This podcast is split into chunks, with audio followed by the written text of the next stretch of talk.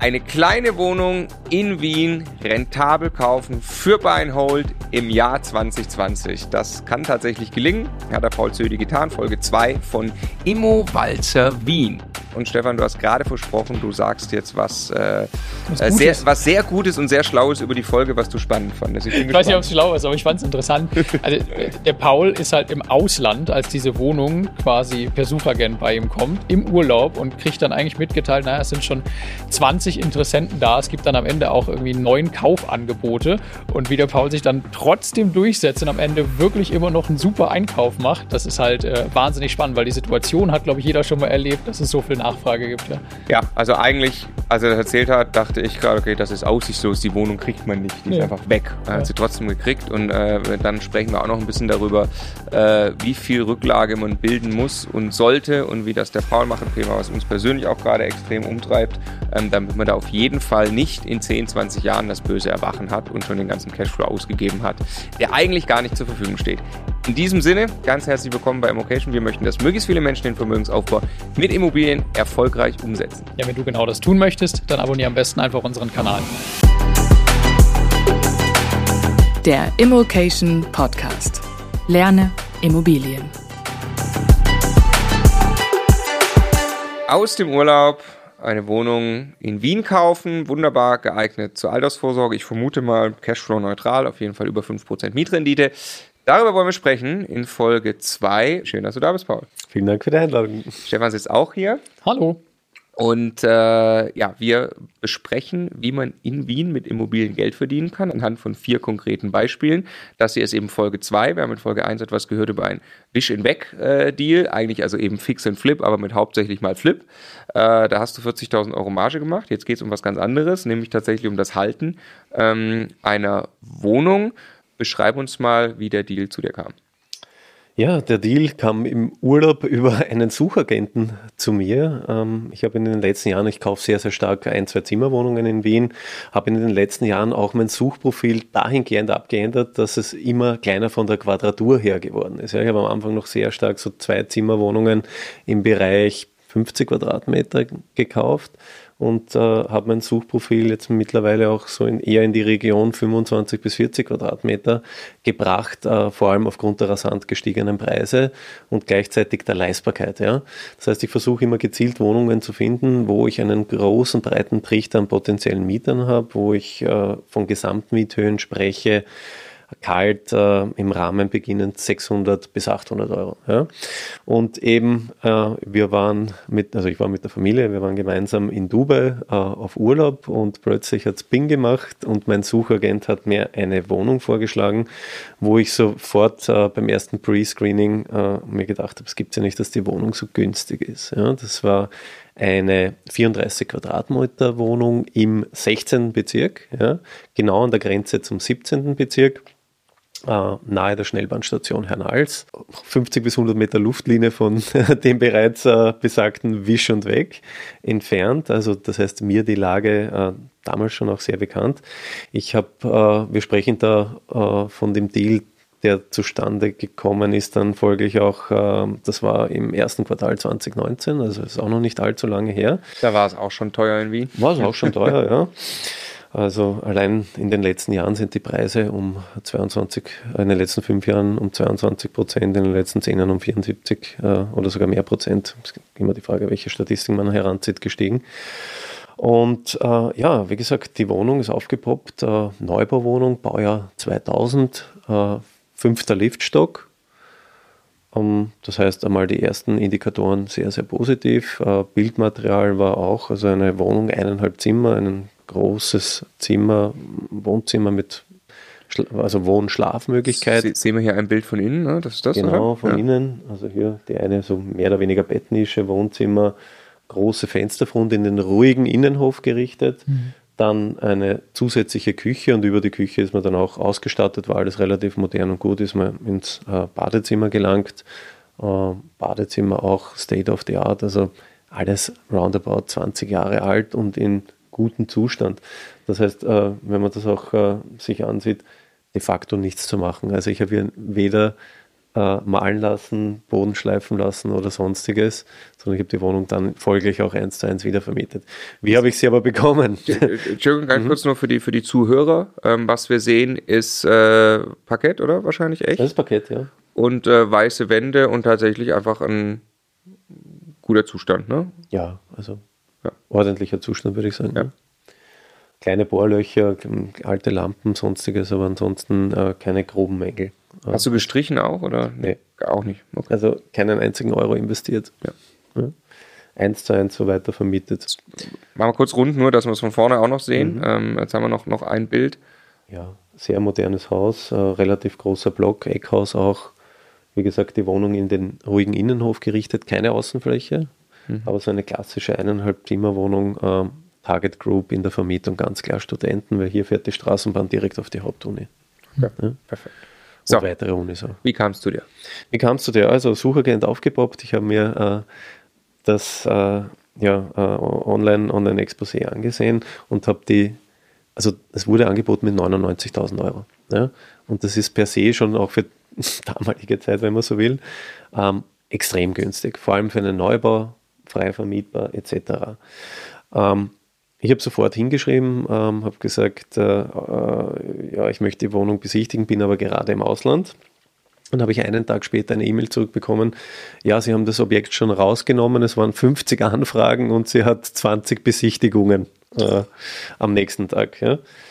Und da habe ich gesagt, ja, aber das, ich gedacht, das gibt es nicht, die Wohnung, die ist super und ich habe einige Wohnungen in, in dem Grätzl, also in der Region ähm, die muss ich unbedingt haben. Da habe ich gesagt, sie soll mir halt äh, weitere Unterlagen schicken, damit ich meine rechtliche Due Diligence machen kann. Und habe auch klar vermittelt, ähm, ich kaufe über eine GmbH, ich brauche keine Finanzierung, ähm, wenn alles stimmt, wenn die Unterlagen passen, wenn alles ein klares Bild ergibt, dann kann ich auch äh, ein Kaufangebot, ein Kaufangebot hat in Österreich rechtsbindende Kraft, kann ich aus dem Ausland heraus ein Kaufangebot schicken.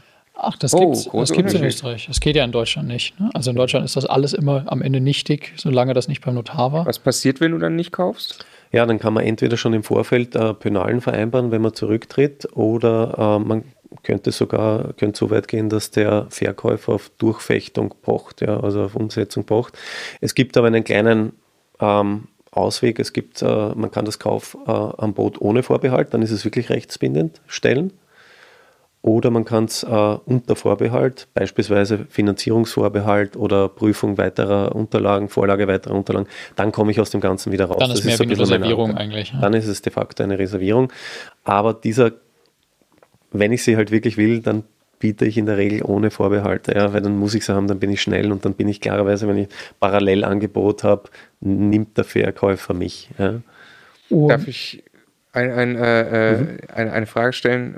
Und zwar, was du gesagt hast am Telefon, hast du uns ja gerade gesagt. Mich würde so ein bisschen. Es war per Mail sogar die Kommunikation. Ach, per Mail, weil ich hätte gesagt, wie überzeugst du dir am Telefon noch? Äh, per Mail, ich meine, aber warum reagiert da überhaupt jemand drauf, der so viele Interessenten hat? Ja, ist das Interessante, das, das war eine, eine Dame, äh, 75 Jahre alt. Ich habe sie dann kennengelernt, auch folglich. Äh, ich erzähle dann noch die Geschichte, wie es dann weitergeht, wie ich sie kennengelernt habe. Und mich hat es eigentlich auch verwundert. Aber das, die Dame war wirklich sehr beflissen. Also die war sehr bemüht, die hat ihren Job sehr, sehr ernst genommen und das zeigt auch wieder das Bild, dass es sehr, sehr gute Makler gibt, die in der Pension auch noch weiterarbeiten und sich was dazu verdienen. Ja.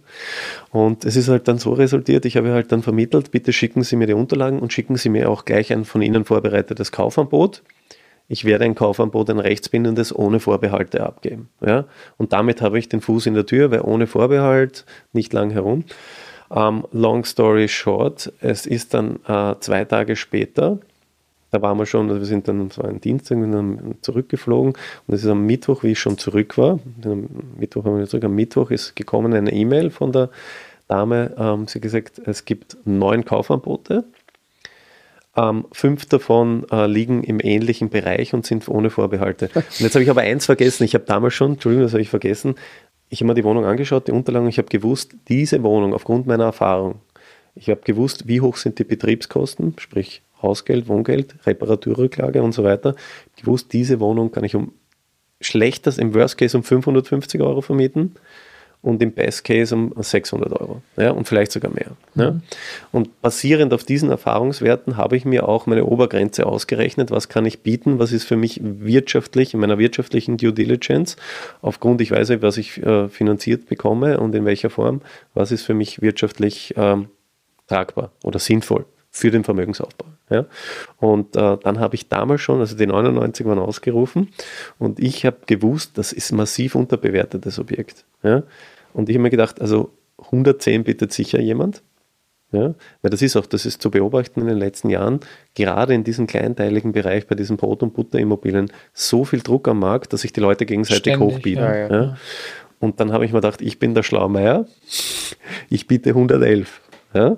Und das war mein Kaufangebot. Ich habe wirklich aus Dube schriftlich habe ich geboten für die Wohnung 111.000 Euro. Da sind wir jetzt ein bisschen über 3.000 den Quadratmeter. Ja. Was würdest du sagen, wäre ein echter Marktdurchschnittswert da? Also wenn man sagt Stand heute, bin ich bei diesen, also vor allem bei diesen Wohnungen unter 40 Quadratmeter, finde ich kaum noch was in diesem Zustand, wo freie, freie Vermietung auch herrscht unter 4.500 äh, eher schon geht es noch weiter hoch. Also vor allem diese wirklich kleinen Wohnungen massiv angestiegen. Also immer noch Luft drin dann, ne? Also bei dem Absolut. Okay, so 111 und? Genau, 111, dann ist die Mail gekommen, neun Kaufanbote, fünf sind ähnlich, weil fünf ohne Vorbehalte und liegen, hat sie auch reingeschrieben, im Bereich von 110 bis 113.000 Euro. Ja. Und hat, äh, im Weiters hat sie geschrieben, ähm, jeder, der möchte, kann bis Freitag mittags 12 Uhr äh, sein Angebot nachbessern. Dann habe ich die Dame, da war ja schon in Wien dann, habe ich die Dame angerufen und gesagt, gnädige Frau, jetzt muss ich mir die Wohnung aber anschauen, wenn ich da wirklich nachbessern soll. Und sie hat dann tatsächlich, ja, hat sie mir die Wohnung am Donnerstag äh, noch gezeigt, obwohl sie das eigentlich gar nicht müsste. Aber sie hat halt wirklich, und das hat sie mir dann auch vermittelt im Gespräch. Ich habe dann natürlich probiert, habe gesagt, gnädige Frau, was, was, was kann ich für Sie tun? Was trinken Sie gerne? Darf ich Sie zum Essen einladen? Und sie war null empfänglich für sowas. Null. Also kein, also sie hat, also wirklich, die hat ihren Job tot ernst, äh, hat nicht einmal irgendwie sich in die Karten schauen lassen, also hat mir aber die Wohnung gezeigt. Ja? Und ähm, und sie hat dann aber gesagt, und ich habe gesagt, ja, sie hat mir erzählt, dass der Historie, war eine sehr adrette Frau, aber sie hat mir gesagt, sie ist 75 Jahre alt, aber wirklich noch sehr adrett, top gekleidet. Und sie hat gesagt, sie hat ein Leben lang gemakelt, hat sehr, sehr viel Geld verdient, hat aber nie selbst in Immobilien investiert. Und jetzt hat sie eine kleine Pension. Er war immer angestellt, hat wenig ins Pensionssystem, hat eine kleine Pension und muss sich jetzt äh, was dazu verdienen im Alter. Und das ist auch nochmal das zum Denken gekommen, nie selber in Immobilien investiert, obwohl sie an der Quelle gesessen ist. Ja. Und ist de facto, muss jetzt aufgrund einer vermeintlichen Altersarmut weiterarbeiten. Ja. Extrem korrekte Dame, alte Schule, haben wir das angeschaut, es hat wirklich alles gepasst. Also die Wohnung tipptopp, keine Mängel. Wie gesagt, wie schon erwähnt, Folge, ich habe keinen Euro reingesteckt. Und äh, ja, dann habe ich mir überlegt, habe herumkalkuliert, also 113 war der Toppreis, dann habe ich gesagt, ja klar, einer geht auf 115. Dann, wenn ich der Schlaube bin, gehe ich wieder auf äh, 116. Dann haben wir gedacht, na 116 wird dann auch jemand bieten und dann bin ich noch schlauer und ich probiere es einfach und habe geboten 116.116 Euro. Und das habe ich auch eins zu eins so reingeschrieben. Und die Maklerin hat das abgegeben. Die Maklerin hat mich dann wirklich um 13 Uhr angerufen, lachend, und hat gesagt, äh, ja, lieber Herr Magister, hat gesagt, ähm, ich darf Ihnen gratulieren, Sie haben um 116 Euro, haben Sie die Wohnung gewonnen, hat sie sogar gesagt. Gewonnen. gewonnen. Ich sage, ja, gewonnen nicht ganz, aber Dankeschön. Und ja, am Ende des Tages, wenn wir kurz ähm, die Zahlen äh, auch bemühen, warum bin ich so weit raufgegangen? Das ist natürlich eine nette Story am Rande oder steht auch so im Kaufvertrag drinnen. Nichtsdestotrotz habe ich für Wien auch eine sehr, sehr gute Bruttoanfangsrendite. Ich habe die Wohnung am ersten Tag vermietet. Ich habe sie mit 599 reingestellt. Ja. Kalt, ja, aber inklusive Betriebskosten. Sie am ersten Tag eingestellt, hatte zwei Interessenten, waren beide Studentinnen, sofort am ersten Tag vermietet an eine deutsche Studentin und äh, in Summe habe ich eine Bruttoanfangsrendite von 5,4 äh, Prozent. Ja. Rechnen wir kurz den genau, 7,2 durch. Kurz, kurz den, ähm, den Cashflow. Nee, ich möchte, mach mal eben, weil du, du hast gerade was gesagt, wissen. Paul, 7200 Euro, mach mal durch. 116, 100, ne? Ja. 116, 116, ich rechne es ganz genau, 6,1. Genau, aber da hast du die Betriebskosten Ich- mit ich reingerechnet. wollte gerade sagen, genau, aber die Äh, hast du jetzt die, rausgezogen, Genau, die ne? Netto-Kaltmiete beträgt 523 Euro, also um exakt zu sein 522,90, ja. Also ich, ich schreibe mal kurz auf, du nimmst im Jahr, ich würde nämlich gerne einmal kurz nur ein eine simple Cashflow-Rechnung machen, muss nicht genau sein, S- grob 6.300 Euro Miete im Jahr. Ähm, du hast was ungefähr für eine Bankrate? Ich habe finanziert bekommen, also äh, 125.000, ja, also 116, Auf 100, Nebenkosten mitfinanziert. genau, Kaufnebenkosten nicht ganz, ich glaube 2.000 Euro, weil ich habe äh, Mhm. insgesamt Kaufnebenkosten in Österreich mit Makler, Makler dabei ca. 10 Prozent, ja. Tilgung, Ähm, Zinsen? Ähm, Tilgung Zinsen, ähm, ich äh, steige hier aus mit äh, 5,23 und habe eine Annuität von 3,50, 350 im Monat. Ja? Was war die 523? Das habe ich nicht verstanden. 523 ist der monatliche Cashflow. Ja. Ja, und 350 Aber wir wollten es ja selber jetzt Kapital. herleiten. Wir wollen es einmal kurz herleiten, damit es jeder nachvollziehen kann. Also 125.000 Euro Kreditvolumen und da hast du äh, 3,5 Prozent Annuität. Nee, nee, 350 Euro im Monat als 350 Rate. Euro. Ja, die Annuität prozentual müssen wir uns jetzt wirklich herleiten. Ich habe 1,25 Aufschlag auf ein 3 monats euribor Das Ah, heißt, das okay, okay. muss 0,875 sein. Ne, dann rechne ich einfach 350 4.200 mal 12, das sind 4.200 Euro. Genau. Also von 6.270 Euro Genau. gehen 4.200 weg. Kapitaldienst. Also ja. mal, mal, mal ganz grob bleiben 2.000 übrig. Genau, ich habe einen, Rücklage. Ich, habe einen Cash, äh, Cash vor Vorsteuer von, ähm, ich habe mir jetzt ausgerechnet in meiner Rechnung 210 pro Monat Cash vor Vorsteuer. Hier ist jetzt nicht einkalkuliert ein kalkulatorischer Mietausfall oder eine eigene Instandhaltungsrücklage. Ja. Die Reparaturrücklage, die von, von die Hausreparaturrücklage, die ist schon abgezogen. Die, weil die in den, in den Betriebskosten drin ist? Die geht da schon mit, mit rein. Ja. ah, okay. Ach, Und das wie- ist in Österreich. Ähm, also in Österreich ist es äh, ratsam, das rauszurechnen, weil es ja nur ein Hin- und Herspiel ist. Ähm, Im Ende des Tages entscheidet ja die Gesamtmiete, die Reparaturrücklage ist ja auch steuerfrei. Die eigene Instandhaltungsrücklage rechne ich mir jetzt hier in der Kalkulation nicht mit rein. Bei der Reparaturrücklage, wenn man ins Detail gehen will, dann muss man auch wieder differenzieren zwischen Vollanwendung und Teilanwendung, MAG, da geht man tief ins Mietrechtsgesetz rein. In der Vollanwendung ist sie taxativ ausgeschlossen. Bei der okay, Teilanwendung lässt sich Details- darüber diskutieren, ob man es mit einbindet ja. oder nicht. Ja. Okay, ja. Aber äh, nochmal die Frage, weil das uns auch gerade sehr intensiv beschäftigt. Du sagst jetzt, also alles, was am Haus passiert, das ist jetzt abgedeckt über die Rücklage, die eh schon quasi in die Eigentümergemeinschaft fließt. Genau. Da machst du dir gar keine Sorgen. Genau. Hast du das irgendwie geprüft, dass da kein Instandhaltungsstau ist, nicht, dass eine Sonderumlage kommt? Absolut. Klarerweise, was ganz wichtig ist in so einem Zusammenhang, das ist jetzt hier aber kein Indiz gewesen, weil das Haus noch relativ jung ist. Gibt es irgendwelche außerbücherlichen Darlehen schon? Ich schaue mir immer die Protokolle der letzten Eigentümerversammlungen an.